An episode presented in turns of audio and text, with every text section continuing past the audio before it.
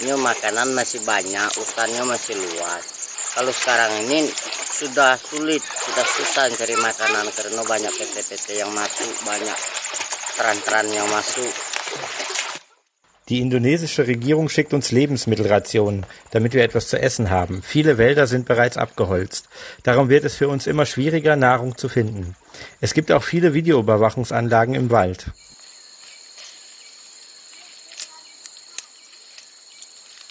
Ein Fußweg führt in den Bukit Dua Blas Nationalpark in Jambi. Das ist das Zuhause der nomadisch lebenden indigenen Orang Rimba in Sumatra.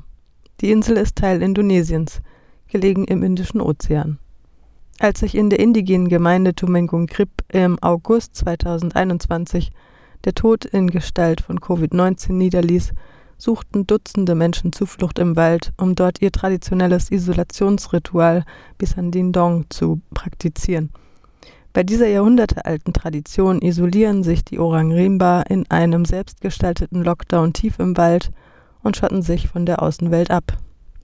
Wenn jemand erkrankt, wird die Person 10 bis 15 Meter von den anderen entfernt unter Quarantäne gestellt. Während der Besandindong lebte die Gemeinschaft in Hütten außerhalb des Bukit Blas Nationalparks. Als ihnen die Lebensmittel ausgingen, suchten die Tumengung Grip tief im Wald nach einer großen Süßkartoffel und einer ansonsten giftigen wilden Jamswurzel, die erst nach einer Woche sicher verarbeitet und konsumiert werden kann, genannt Gadung. Egal wie sehr wir uns anstrengen, wir können nur etwa zwei Kilo Gardung pro Tag ernten. Das reicht nicht aus, um zehn Kinder zu ernähren, sagt Nelitis, der selbst fünf Kinder hat. Ein anderes Mitglied der Tumengung Grip, Sekula, erzählte von einer ähnlichen Erfahrung. Er verkaufte bis vor kurzem für 25.000 Rupien, etwa 1,50 Euro, heruntergefallene Palmkerne, die er von den Plantagen anderer Leute auf der Suche nach etwas Essbarem mitgehen ließ – Falls er erwischt wird, hat das harte Konsequenzen, denn technisch gesehen ist es Diebstahl. Brabung, der Schamane der Gemeinschaft hingegen, lebt nur von seinem Süßkartoffelfeld. Wir müssen jeden Tag unter der sengenden Sonne auf dem Feld arbeiten und gleichzeitig Schädlinge wie Affen im Auge behalten, sagt er. Manchmal fasste er tagelang, bevor er von Unternehmen, die in der Gegend tätig sind, Lebensmittelhilfe erhielte. Die fortschreitende Rodung von Land für Plantagen und Wohnhäuser hat den Lebensraum der Orang Rimba im Wald verringert. Obwohl einige von ihnen in von der Regierung bereitgestellten Häusern leben, sind sie weiterhin auf den Wald als Nahrungsquelle angewiesen. Der Nationalpark und seine Umgebung deckten einst die Grundbedürfnisse der Orang Rimba. Heute sind rund 60.000 Hektar unter Naturschutz gestellt. Der Rest wurde in Plantagen und Arbeiterinnenwohnungen umgewandelt. Infolgedessen ist das ökologische Gleichgewicht des Waldes gestört. Die Oranrimba haben mit Affen, Stachel und Wildschweinen zu kämpfen, die oft ihre Ernte zerstören. Ab und zu beten die Schamanen in einem speziellen Ritual namens Bala zu ihren Gottheiten. Wenn unsere Gebete erhört werden, wird der Ausbruch der Krankheit ausbleiben, sagt Prabung. Aber heutzutage, so fügte er hinzu, werden die Gebete offenbar nur noch selten erhört. Er bemerkt auch, dass viele Oranrimba jetzt Nutztiere essen was eigentlich ein Tabu ist. Der schlechte Zustand des Waldes zwingt uns dazu, verbotene Lebensmittel zu essen, wie zum Beispiel verarbeitete Produkte. Das ruiniert unsere Gebete. Eigentlich dürfen wir nur organische Lebensmittel essen, die uns Mutter Natur zur Verfügung stellt, fuhr er fort. Und es wird immer schwieriger, verkäufliche Rohstoffe im Wald zu finden, sagt Nelitis. Der Preis für Kautschuk ist gesunken, während Rattan und das Harz des Drachenblutbaumes keine Rupie mehr wert sind.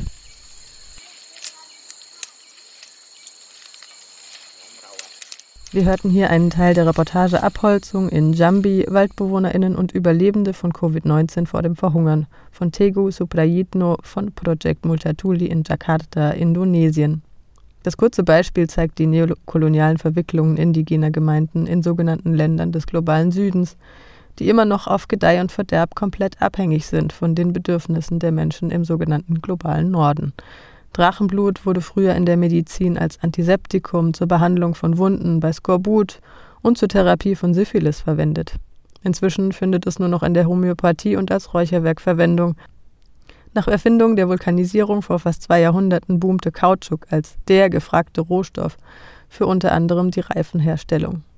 Die Rattanpalme ist in Europa wahrscheinlich noch am ehesten bekannt in ihrer Verwendung bei Korbwaren und geflochtenen Möbeln. Inzwischen gehört der Hype um Kautschuk längst der Vergangenheit an und Palmöl ist der, wenn auch nicht mehr ganz so neue, heiße, aber dennoch begehrte Scheiß. Meine Perspektive auf die Dinge ist nicht besonders beliebt in Indonesien.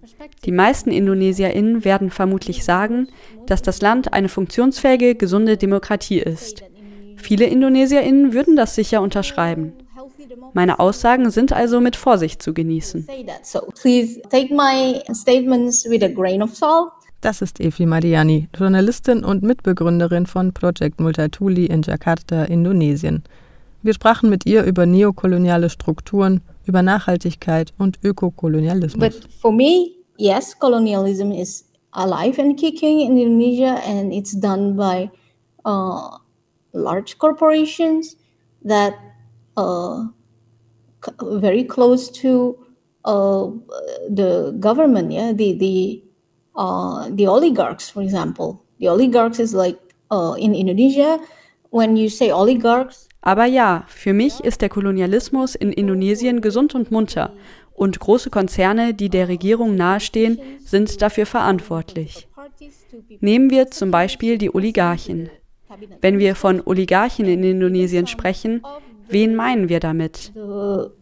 Das sind reiche Leute mit guten Beziehungen zu PolitikerInnen, zu Leuten in politischen Parteien, zu Leuten in der Exekutiven, zum Präsidenten, zu den MinisterInnen im Kabinett. Und manche dieser wohlhabenden UnternehmerInnen lassen sich selbst auch zum Minister oder zur Ministerin wählen. Sie haben ihren Reichtum normalerweise aus der Bergbauindustrie, aus dem Anbau von Ölpalmen oder aus der Zigarettenindustrie. Diese drei Sektoren können wir nicht außen vor lassen, wenn wir über Kolonialismus in Indonesien sprechen. Nehmen wir zum Beispiel die Kohleoligarchen. Seit einiger Zeit ist es Nickel, wegen all der elektrischen Fahrzeuge. Elektroautos und E-Bikes brauchen Batterien, richtig? Und Batterien brauchen Nickel. Es gibt einige Unternehmen in Indonesien, die Nickel abbauen, vom kleinen regionalen Akteur bis hin zu solchen auf nationaler und internationaler Ebene, inklusive Investitionen aus China. Der Kolonialismus äußert sich hier in der Art, wie diese Unternehmen von den lokalen, den nationalen Regierungen und auch von der Polizei, manchmal sogar vom Militär, unterstützt und gedeckt werden. Den Leuten wird ihr ertragreiches Land abgekauft oder sie reißen es einfach an sich. Das passiert überall in Indonesien. Immerhin geht die Abholzungsrate in Indonesien gerade ein wenig zurück. Das sind die guten Nachrichten. Aber tendenziell geht die Abholzung von Borneo oder Kalimantan nach Papua und wird vorangetrieben von der Lebensmittelindustrie, auch von Palmölplantagen und von Bergbauunternehmen. In Papua ist Kolonialismus also sehr real und greifbar im Vergleich vielleicht zu Jakarta. Es gibt auch viel Rassismus, denn die Papua ähneln den Malayinnen. Sie haben also dunklere Haut. Ihr physisches Erscheinungsbild ist anders als das der meisten Indonesierinnen. Da ist also auch Rassismus mit im Spiel, wenn die politische und ökonomische Elite von Jakarta aushandelt. Sie führen in Papua Militäroperationen durch und schrecken dabei auch vor physischer Gewalt nicht zurück. Von der Regierung unterstützte Unternehmen in Konflikt mit indigenen Gruppen im Kampf um Land. Das passiert nicht nur in Papua, auch in anderen Regionen. There is racism involved as well. From uh, maybe we can say Jakarta, yeah? Jakarta as in in as in the elite or politicians from Jakarta. They do military uh, operations in Papua. They do uh, physical violence. That's like the worst in Papua, but not just in Papua actually. In a lot of places, corporates backed by the government are like in conflicts with indigenous people for land, especially. So that's kind of like an Eco-Kolonialism, maybe you can call it. Ist das so etwas wie Ökokolonialismus? Kann man das so nennen? Wir hier im globalen Norden wollen Batterien für unsere E-Bikes und wir beuten den globalen Süden weiter aus, so wie wir es über 500 Jahre getan haben. Das ist eine bewährte Formel, richtig? Formula, isn't it? Yeah, it happens again. Exactly. So, yeah, like also the palm plantation also is a demand from one of them, Germany, right? For biofuel. Palm plantation in Indonesia is now they produce more for biofuel instead of cooking oil. Ja, es passiert immer wieder, exakt. Deutschland hat einen großen Palmölbedarf für Biosprit. Der Ölpalmenanbau in Indonesien wird also gerade mehr für Biodiesel als für Speiseöl gefördert. Sie produzieren mehr für Europa als für die indonesische Bevölkerung, damit die etwas zu essen hat. Speiseöl ist in Indonesien ein Grundnahrungsmittel. Jeder Haushalt hat Speiseöl aus der Ölpalme. Aber in letzter Zeit hat sich der Preis dafür plötzlich verdoppelt. Das hat ein monatelanges Chaos in Indonesien verursacht. Wenn du im Internet danach suchst, dann siehst du Bilder von Frauen, die in langen Reihen Schlange stehen, um subventioniertes Öl zu kaufen. Die Ursache ist der wachsende Bedarf an Biosprit in Europa. And the cause of that sudden price increase is because the increasing demand for, uh, for biofuel from Europe. Sagen wir mal so, die plötzliche Preissteigerung von Speiseöl in Indonesien war im März 2022. Und da sowohl Russland als auch die Ukraine beide große Versorger in Sachen Sonnenblumenöl sind, ist der Angriffskrieg, der kurz zuvor begann, sicher auch ein Faktor, der in der globalen Preispolitik mitbedacht werden muss. Jedoch sehen wir, und da hat Efi auf jeden Fall einen Punkt, oft an den Strukturen, die im Kolonialismus geschaffen wurden und bis heute fortbestehen, dass Staaten zu reinen Plantagen gemacht wurden, zu einer Kuh, die man melkt, wie sich der kamerunische Dozent Albert Guafo in Bezug der deutschen Kolonialmacht in Kamerun mal ausdrückte. Das Resultat ist, dass die Bevölkerung vor Ort nichts mehr von den Rohstoffen hat, die sie selbst anbaut und oft zu billig exportiert. Es gibt zahllose Beispiele dafür. Die lokale Bevölkerung in Nicaragua bekommt selbst nur noch Ausschusskaffee, denn der gute Stoff geht nach Europa. Die Sojaplantagen in Brasilien für deutschen Biodiesel schaffen Hunger bei der lokalen Bevölkerung, denn die Flächen können nicht mehr für die eigentlich benötigten Lebensmittel genutzt werden. KakaobäuerInnen in Ghana können sich aufgrund des niedrigen Kakaopreises auf dem Weltmarkt die Schokolade nicht leisten, deren Rohstoff sie liefern und die immer noch viel zu oft in Europa hergestellt wird. Auch die vermehrte Nachfrage von indischen Waschnüssen im globalen Norden führt in den Herkunftsregionen für Knappheit und Überteuerung. Die Liste ist lang. Effis Kollege Tegu von Project Multatuli lebt in der gleichnamigen Hauptstadt der Provinz Jambi auf Sumatra.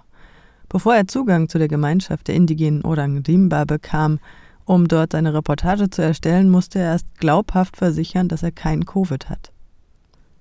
Er beschreibt, wie Krankheiten seit einigen Jahrzehnten wieder auf dem Vormarsch sind bei indigenen Gruppen, vor allem seit in den 1970er und 80er Jahren dort unzählige Bäume abgeholzt wurden, um Platz für Palmölplantagen und Wohnhäuser zu schaffen und die indonesische Regierung Menschen aus anderen Regionen umsiedelte, um das Gebiet zu erschließen. Im Rahmen dieses Umsiedlungsprogrammes wurde der Lebensraum der Odan Rimba durch Palmölplantagen ersetzt, um die lokale Wirtschaft anzukurbeln. Die Provinz Jambi hat in den letzten drei Jahrzehnten über 1,5 Millionen Hektar Wald verloren. Einige Odandimba haben ihr Land inzwischen selbst für den Anbau von Palmöl umgewandelt, um zu überleben. Denn wegen Verwaltungsproblemen gestaltet es sich schwierig für indigene Gemeinschaften, unterstützende Lebensmittelrationen wie zum Beispiel Reis von der Regierung zu bekommen. Ein Beamter des Sozialministeriums macht für diese Probleme die nomadische Lebensweise der Odandimba verantwortlich. Jedes Jahr wird die indigene Gemeinschaft von neuen Seuchenausbrüchen heimgesucht, seien es Hautkrankheiten, Masern, Pocken, Fieber, Husten, Erbrechen, Durchfall und nun eben Covid-19. Die Odandimba glauben, dass auf jede Fruchtsaison ein Ausbruch folgt. Auch die Daten des Gesundheitsministeriums bestätigen, dass die Odandimba anfällig für Durchfall, Malaria, akute Atemwegsinfektionen und Hautkrankheiten sind. Die Ausbrüche werden durch das Verschwinden von Heilpflanzen in dem ausgebeuteten Wald noch verschlimmert, schreibt der Autor der Reportage Abholzung in Jambi, WaldbewohnerInnen und Überlebende von Covid-19 vor dem Verhungern. Wie können wir hier Solidarität zeigen, wenn wir doch seit über 500 Jahren die Ausbeuterinnen sind?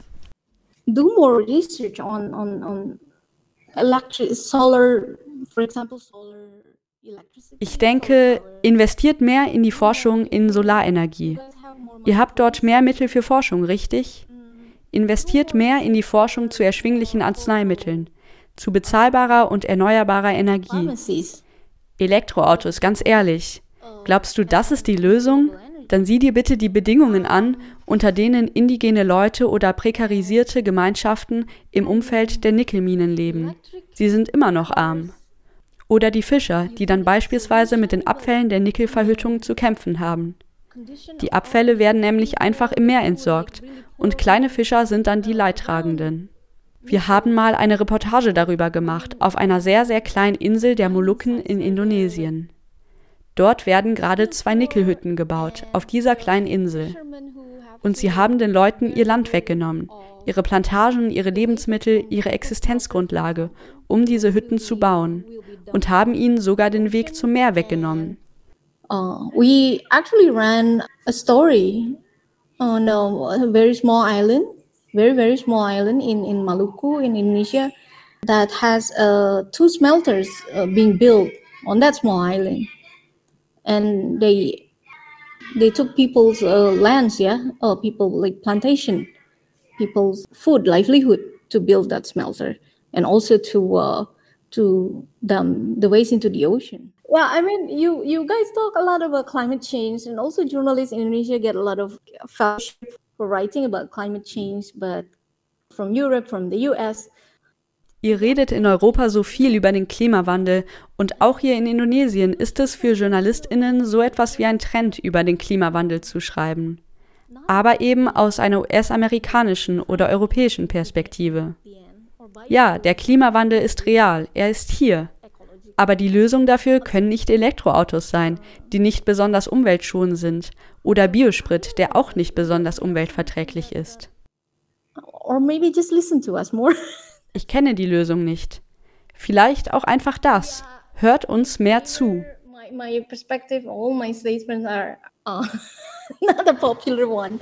In Indonesia, I'm, I'm probably. Disclaimer. All meine Statements sind hier in Indonesien nicht besonders beliebt.